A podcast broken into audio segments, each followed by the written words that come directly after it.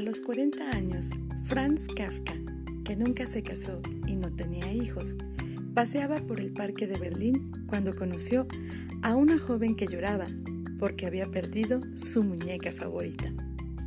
Ella y Kafka buscaron la muñeca sin éxito.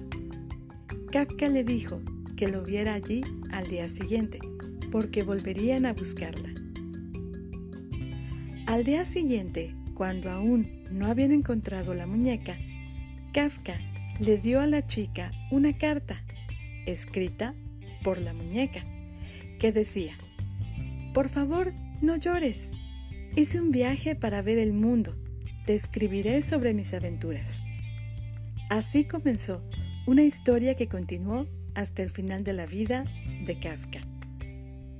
Durante sus reuniones, Kafka leía las cartas de la muñeca, escritas cuidadosamente con aventuras y conversaciones que la chica encontraba adorables.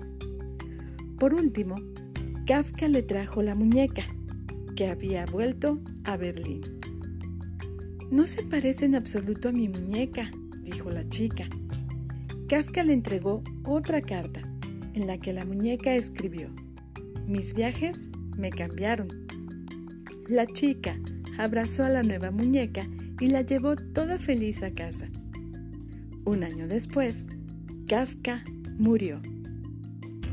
Muchos años más tarde, la chica, ya adulta, encontró una carta dentro de la muñeca.